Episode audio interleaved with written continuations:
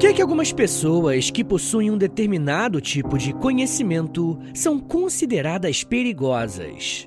As mulheres sempre foram perseguidas ao longo da história? Essas são apenas algumas perguntas que podemos nos fazer quando estudamos com mais atenção as bruxas ao longo da história. E calma, que esse não é episódio sobre magia, poções mágicas ou algo do tipo não, tá? Hoje nós vamos estudar como que o termo bruxa começou a aparecer na história para se referir a um grupo bem específico de pessoas, para assim poder perseguir e violentar esse grupo. Essa temática é bastante interessante porque temos a oportunidade de fazer um balanço histórico bem amplo, começando na antiguidade, passando pela Idade Média, moderna e até falar sobre produções culturais contemporâneas. O meu objetivo aqui hoje é mostrar para você como pensar no papel da mulher na sociedade em épocas diferentes. Mas enfim, gente, é provável que o primeiro contato que nós tenhamos com as bruxas seja através de desenhos infantis ou contos de fadas. E quem cresceu assistindo os clássicos da Disney deve ter na memória a imagem de uma bruxa, sendo uma mulher bem idosa, vestindo uma roupa preta com capuz, usando uma espécie de cajado e, claro, um nariz gigante todo torto com uma verruga enorme. Um dos maiores responsáveis pela disseminação dessa imagem a respeito das bruxas é o próprio cinema. Uma das primeiras vezes que uma bruxa foi retratada nas telas dos cinemas foi em 1939, com o filme O Mágico de Oz, em que a bruxa malvada do Oeste era representada com todas as características que eu citei, com o adicional de que ela ainda era verde. Essa citação do Mágico de Oz não é por acaso, porque além de marcar o início da representação dessa figura capaz de praticar magia, temos também o primeiro debate a respeito dos tipos, com muitas aspas, de mulheres que são classificadas como bruxas. No filme O Mágico de Oz, de 1939, temos a representação da Bruxa Má, mas dentro desse mesmo filme, temos mais uma personagem feminina que é capaz de usar poderes para criar e manipular coisas e pessoas. Só que dessa vez, a representação dessa personagem não é feita para dar medo naquele que está assistindo o filme. Essa segunda personagem que eu estou me referindo é a Doce Glinda, mas dentro da trama é a Bruxa Boa do Sul. Diferentemente da anterior, Glinda não é verde, não tem o nariz torto ou gigante e também não é corcunda. Ela usa roupas delicadas como se fosse uma princesa. Tem a pele branca e o cabelo muito bem cuidado. Enquanto a bruxa malvada do Oeste traz medo para os personagens do filme e também para os espectadores, a doce Glinda deveria trazer doçura, calma e segurança. Por mais que esse filme tenha sido lançado no final da década de 30, ele ajudou a moldar a forma que as bruxas eram retratadas no cinema e na cultura pop como um todo. E essas imagens acabaram ficando bem fixadas no nosso imaginário. Mas tem um ponto que eu queria pensar aqui com vocês, ó. Essas duas personagens nos mostram que, se você for mulher, existe uma forma correta de se portar e de se apresentar. Caso contrário, você pode enfrentar problemas, muitos problemas mesmo. Mas será que sempre foi assim? Quando olhamos para a antiguidade, vemos que a mulher era entendida como uma espécie de força da natureza. A pesquisadora Regina Helena Urias Cabreira demonstra que alguns achados arqueológicos de povos antigos tinham uma cultura matrifocal. E esse conceito, um pouco diferente para nós, não quer dizer que as mulheres dessas sociedades eram uma espécie de líderes, mandavam em todo mundo, né? Nada do tipo. Mas sim que os seus atributos eram valorizados. Essa valorização é descrita nas pinturas rupestres ou até mesmo nas estatuetas que foram achadas em que os corpos das mulheres estavam sendo retratados, valorizando o tamanho dos seios ou com um corpo arredondado. Um exemplo disso é a Vênus de Willendorf, uma estátua achada na Áustria e que provavelmente foi produzida há 25 mil anos. O fato desses artefatos representarem as mulheres com algumas características físicas mais exageradas não tem a ver com uma sexualização ou erotização do corpo da mulher. Na verdade, é o contrário. Quem explica bem essa relação é a própria Regina Helena, ao dizer que, abre aspas, a vida era totalmente regida pela relação entre o indivíduo e a natureza. As mulheres, por seus ciclos menstruais e de fertilidade e gestação, eram diretamente relacionadas com os ciclos da natureza. A própria Terra era considerada como a Grande Mãe, aquela que nutria e dava sustento àqueles que dela dependiam. Daí a importância atribuída ao aspecto feminino, tanto do ser humano quanto da terra que habitava. Fecha aspas. Em outras palavras, pessoal, podemos dizer que nos primeiros vestígios humanos encontrados ao redor do mundo, a mulher era representada como alguém que tinha o poder da vida, alguém que tinha a capacidade de gerar vida a partir de si mesmo. A análise da professora Regina continua dizendo que essa mentalidade influenciou algumas mitologias em que a figura feminina tem esse tipo de poder, e ele é algo positivo dentro dessas culturas.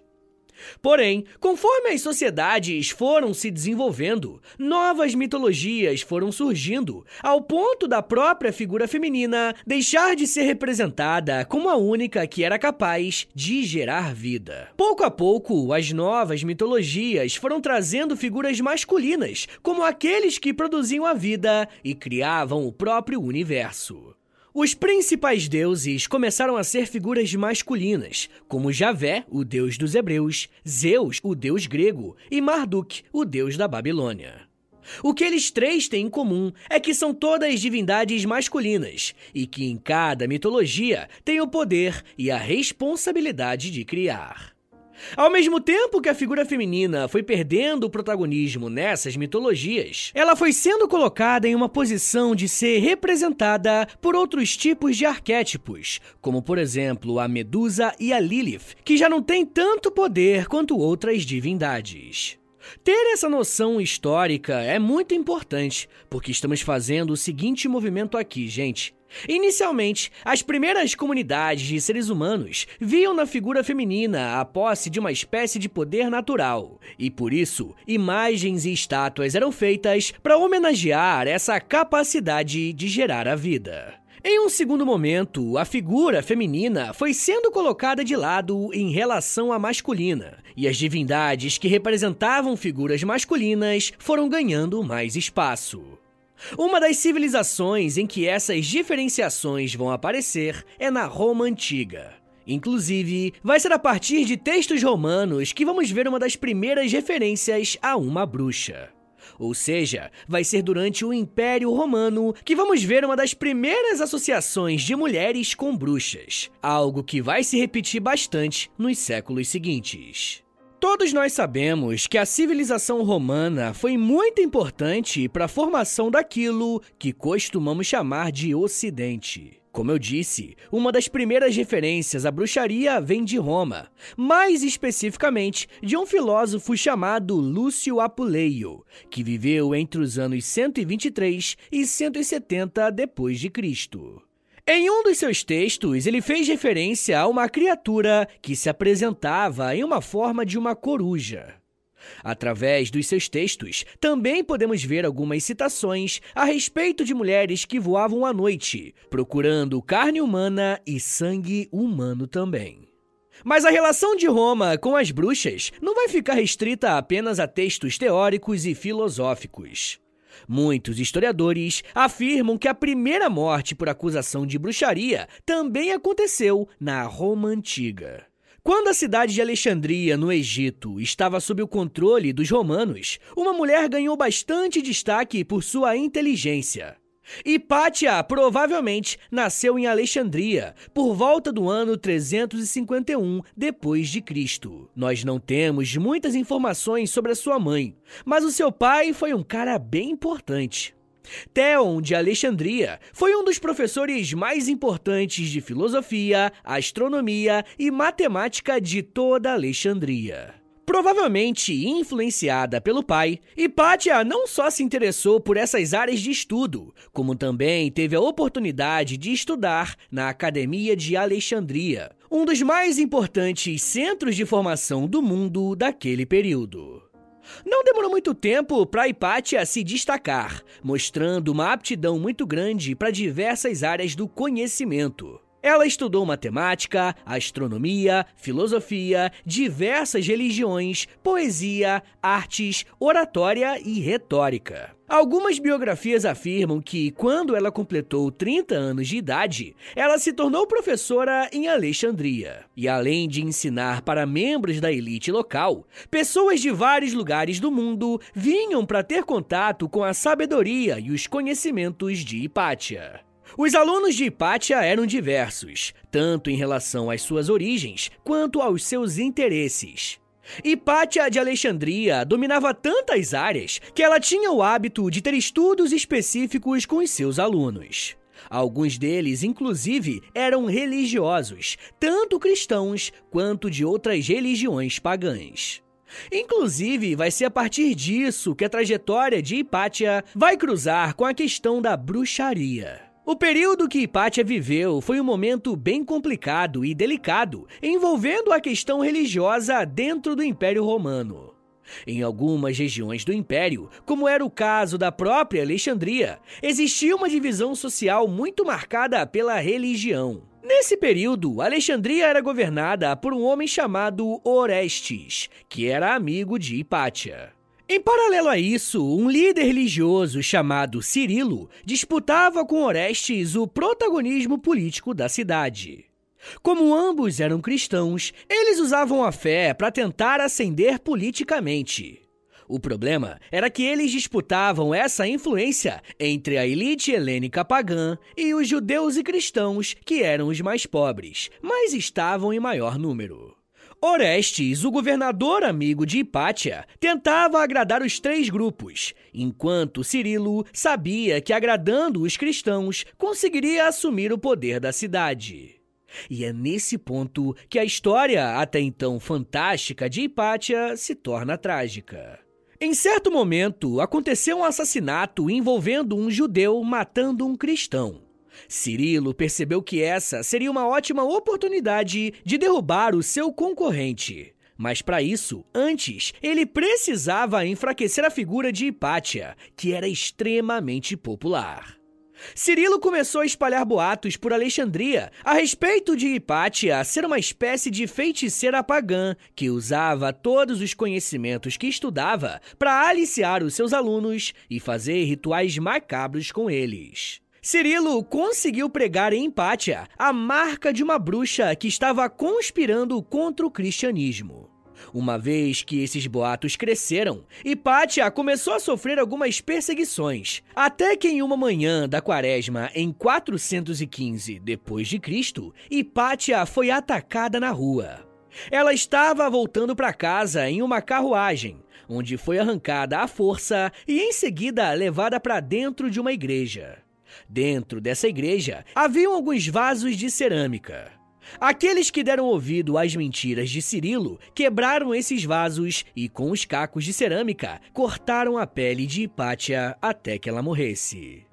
Foi uma morte extremamente violenta e tudo motivado pela crença de que ela era uma feiticeira pagã. Se a forma que ela morreu não fosse o bastante, Hipátia ainda foi esquartejada dentro da igreja e as partes do seu corpo foram queimadas para que nenhum resquício da suposta feitiçaria sobrevivesse. Esse caso da Hipátia é bastante emblemático por algumas questões. Em primeiro lugar, parte da população de Alexandria só acreditou que ela era de fato uma bruxa, uma feiticeira, porque ela possuía alguns conhecimentos específicos. Também tinha proximidade com diversas áreas de estudo, que para aqueles que não tinham acesso à educação, poderia significar algo estranho ou até de outro mundo.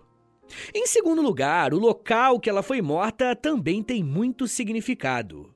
Hipátia foi morta dentro de uma igreja, por pessoas que estavam com medo da sua fé ser atacada. Historiadores como K.M. Sherd apontam que Hipátia foi a primeira a ser acusada de bruxaria e morta por isso. Porém, infelizmente, ela não será a última.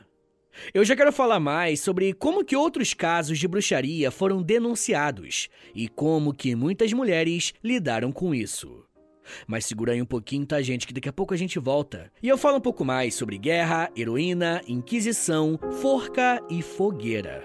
Segura aí, que é um minutinho só.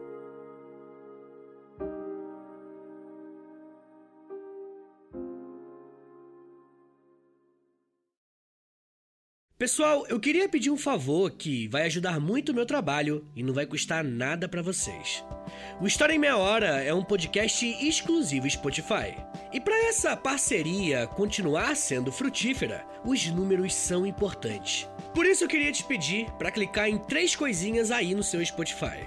Primeiro, nas estrelinhas. Dá cinco estrelinhas aí pra gente na avaliação, por favor, porque a avaliação é o que mais ajuda o podcast a chegar em outras pessoas. Segundo, já aproveita e clica em seguir. E se você quiser receber no seu celular um aviso de quando tem episódio novo, clica também no sininho. Mas claro, só se você quiser. Obrigado de coração pela ajuda e continue com o episódio.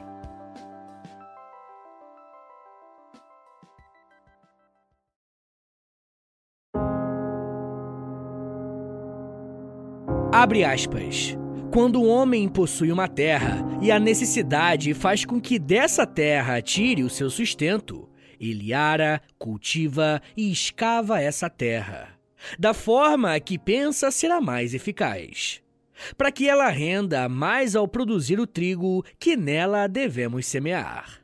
Assim deve viver quem trabalhou a terra e nela plantou o trigo. Essas duas coisas são imperativas que ele faça antes que possa ter os frutos de sua terra para viver. Mas quando o sábio trabalhador cultivou e cavou sua terra e dentro dela colocou o trigo, todo o seu poder não pode mais ajudar.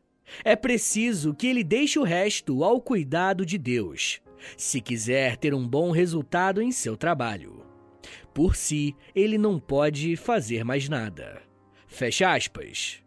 As palavras que você acabou de ouvir fazem parte de um poema chamado O Cuidado de Deus, que foi escrito por uma mulher chamada Margarida Poretti, que foi publicado no ano de 1300. E aparentemente esse poema não tem nada demais, né? Errado. Pelo menos foi isso que os religiosos daquela época acreditaram.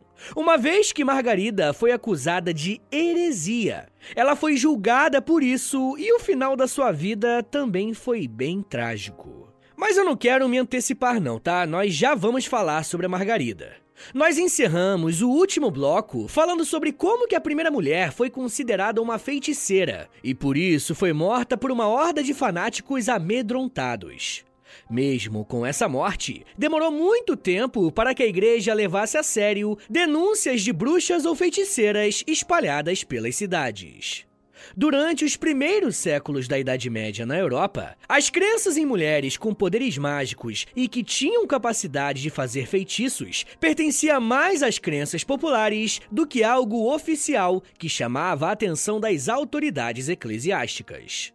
E isso vai começar a mudar por volta do século XI, quando Bucardo, que era o bispo de Worms, vai orientar os padres que fizessem perguntas específicas a algumas mulheres que, aparentemente, também estavam seguindo Satanás.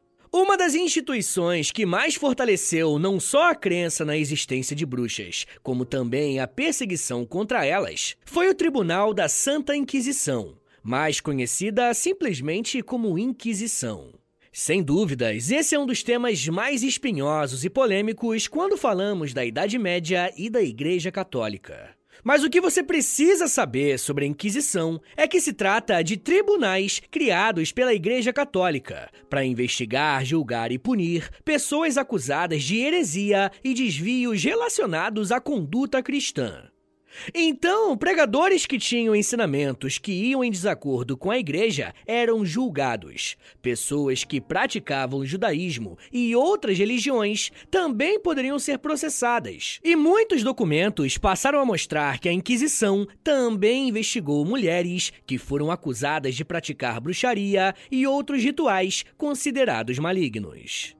Um ponto importante é que o mais correto é dizer inquisições, tá? No plural, porque dependendo da região que estamos estudando, esse processo inquisitorial aconteceu de uma determinada forma. A Inquisição na França foi diferente da inglesa, que foi diferente da espanhola, essa inclusive era uma das mais violentas, que também era diferente da brasileira. Um dos problemas relacionados à Inquisição e à bruxaria é que existem algumas lendas e mitos que não se comprovam historicamente. Um desses mitos faz referência a uma mulher chamada Angèle de la Barthe, que teria nascido na França em 1230. De acordo com a lenda, Angèle foi levada para a Inquisição sob acusação de ter relações sexuais com o diabo. e como consequência, ela teve um filho monstro com cabeça de lobo e cauda de serpente. Essa criatura se alimentaria de bebês humanos, e a mulher teria a prática de sequestrar crianças para alimentar o filho do diabo. Essa história foi escrita no século XV, mas estudiosos mais recentes apontam que não existem registros inquisitoriais sobre esse caso. Mas ele é didático para mostrar como que sempre as mulheres estavam envolvidas com acusações de bruxaria, e a sexualidade feminina também era uma questão bem delicada. Uma das primeiras mulheres a enfrentar muitas dificuldades com a Inquisição e receber acusações de feitiçaria e misticismo foi justamente a Margarida Poretti, que eu citei no início do bloco. Nós não temos muitas informações a respeito da sua vida. O que nós sabemos está registrado nas atas do seu julgamento. Através desse julgamento, nós podemos supor que Margarida pertencia a algum tipo de elite, porque ela estava sendo julgada por ter escrito um livro que falava sobre a prática da fé.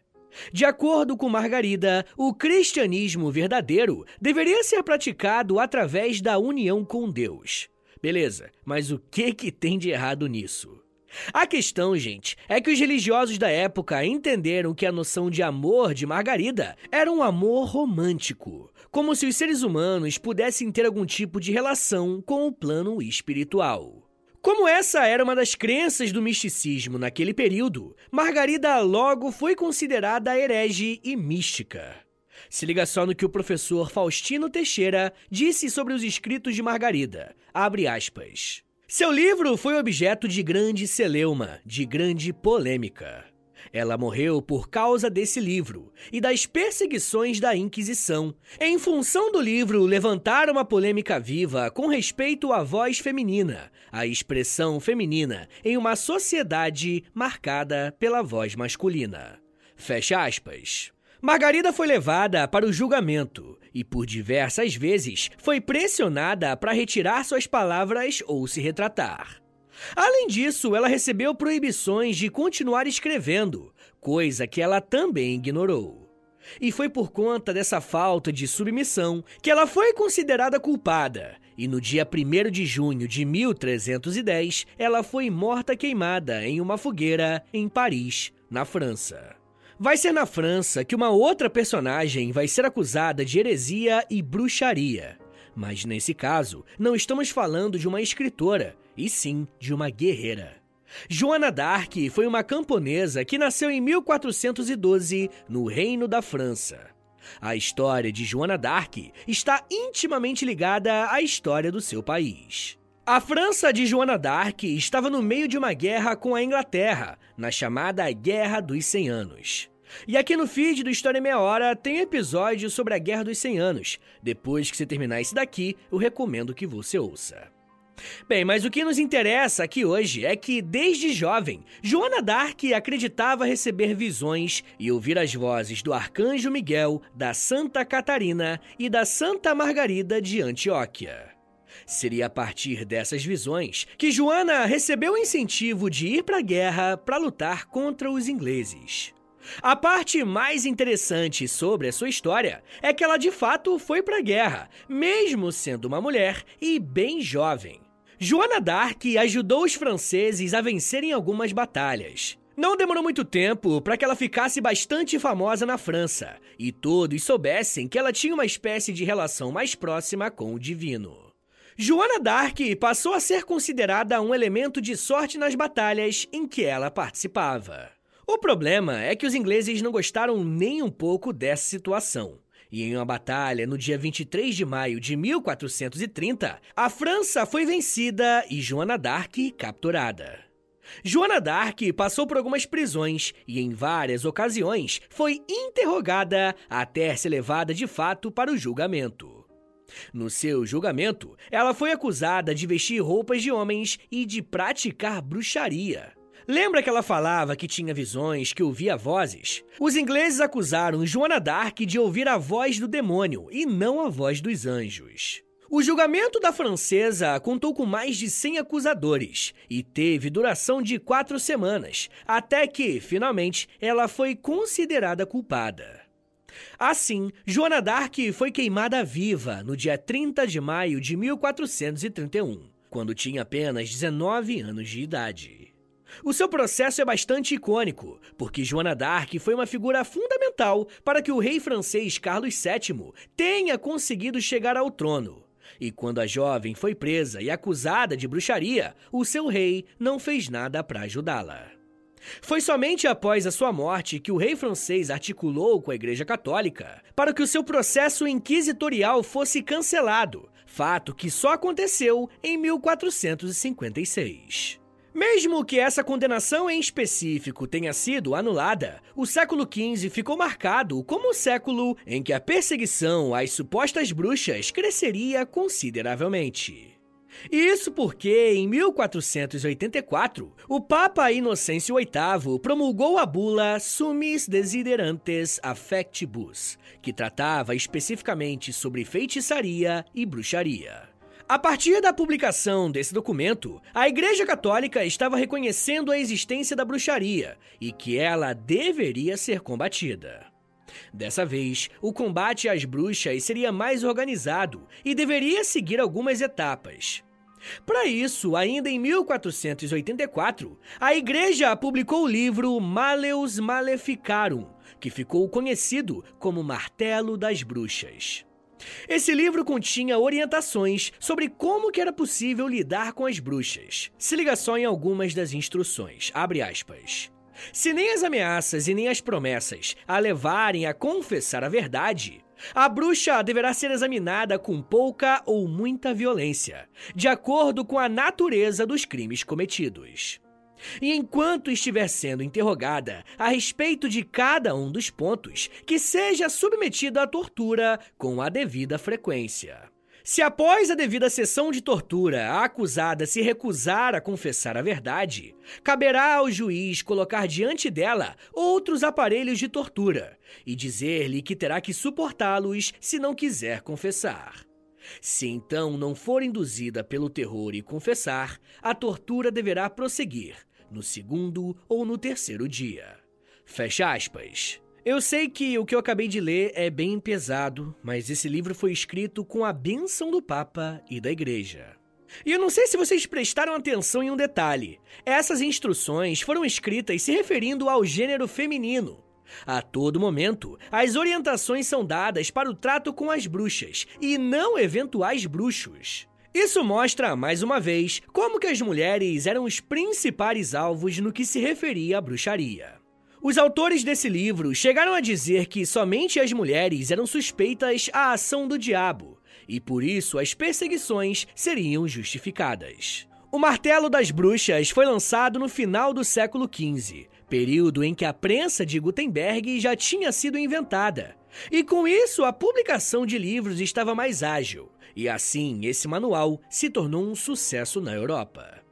Para vocês terem uma ideia de como que a temática da bruxaria se manteve atuante por um bom tempo, uma profissão que cresceu bastante foi a de caçador de bruxas. Durante o século XVII, a Inglaterra também começou a sua própria perseguição a mulheres que destoavam do padrão da época ou que simplesmente eram acusadas de bruxaria. Nesse contexto, um homem chamado Matthew Hopkins ficou muito famoso por prender mulheres acusadas de bruxaria e levá-las até o julgamento. E é bem provável que somente ele tenha sido responsável pela morte de pelo menos 200 mulheres inglesas acusadas de bruxaria. Matthew chegou a lançar o livro em 1647, chamado A Descoberta das Bruxas, onde contava o que fazia para encontrar essas mulheres e prendê-las. Por mais que a maioria das pessoas pense que a perseguição às bruxas ou às mulheres consideradas bruxas seja algo da Idade Média, isso não é inteiramente verdade. Além de muitos escritos e decisões da igreja serem da Idade Moderna, até pouquíssimo tempo atrás, mulheres foram acusadas de praticar bruxaria através de rituais místicos, e por conta dessas acusações, elas foram mortas. No século XX, o Brasil vivenciou alguns desses casos. Sim, aqui no Brasil teve acusação de bruxaria também, mas isso já é um papo para uma outra meia hora.